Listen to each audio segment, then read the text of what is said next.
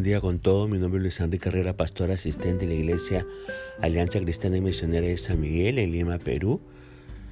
Vamos a tener la reflexión del día de hoy, este jueves 19 de agosto del 2021. Nos corresponde ver el pasaje de Josué, capítulo 10, verso 40 al 43. Hemos querido titular a este devocional Dios nuestro guerrero.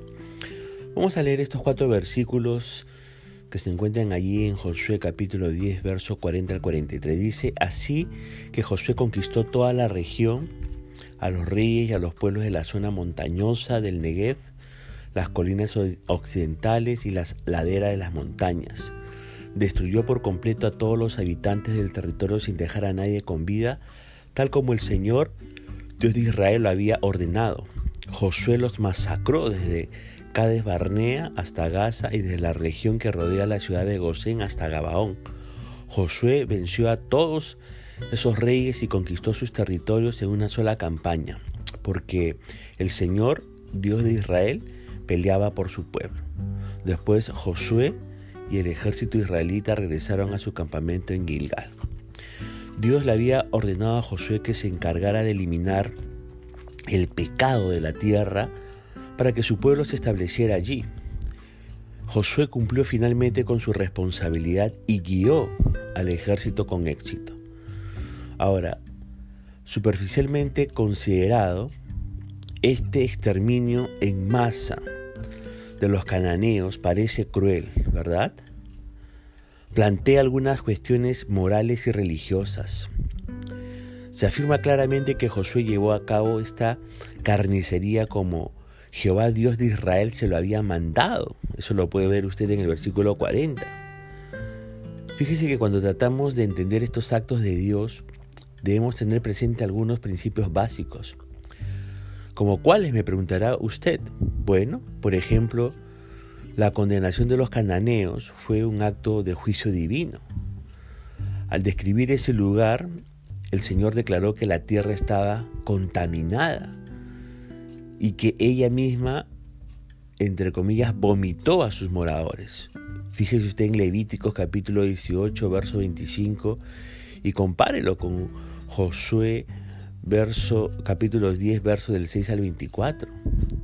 Además, el libro de Deuteronomio capítulo 18, verso 12 va a decir, porque es abominación para con Dios, para con Jehová, cualquiera que hace estas cosas, y por estas abominaciones Jehová tu Dios echa estas naciones de delante de ti.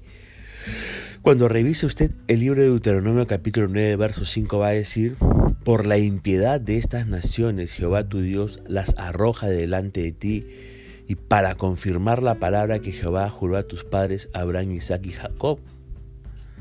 Mire que las malas prácticas de los cananeos, demasiado viles para ser descritas, habían llegado a ser parte de su vida religiosa y social.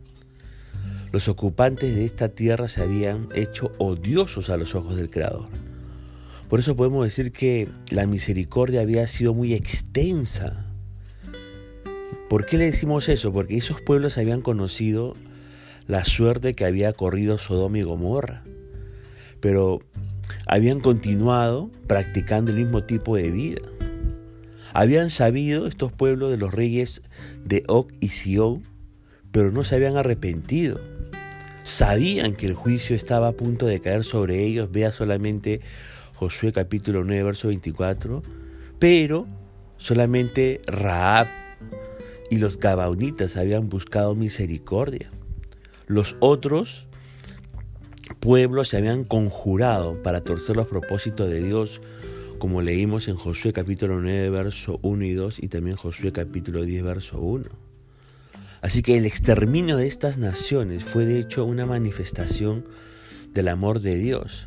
¿Por qué se preguntará usted? Bueno, en primer lugar porque las naciones restantes tuvieron así una clara lección de que el Dios de Israel era Señor de toda la tierra. En segundo lugar porque su propio pueblo fue protegido así de la contaminación con esas naciones impuras. Y en tercer lugar, ¿no?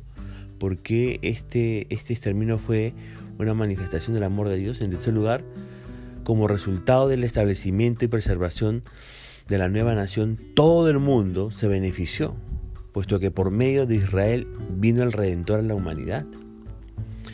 Ahora, fíjese lo que dice el verso 42 de este capítulo 10 de Josué.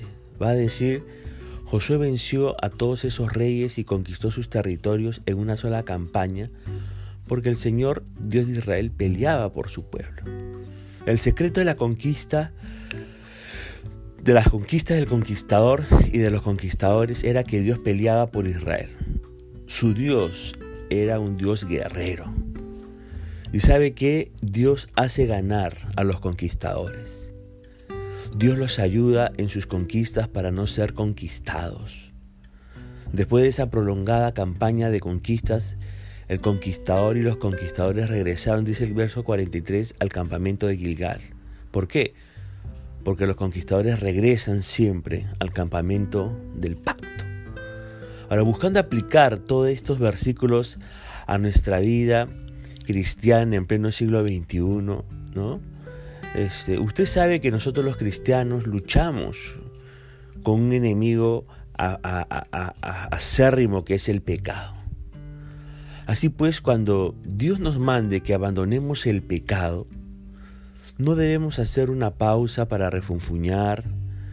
Eh, cuando Dios nos mande que abandonemos el pecado, no debemos considerar opciones, no debemos negociar alternativas o no debemos justificar lo que hacemos.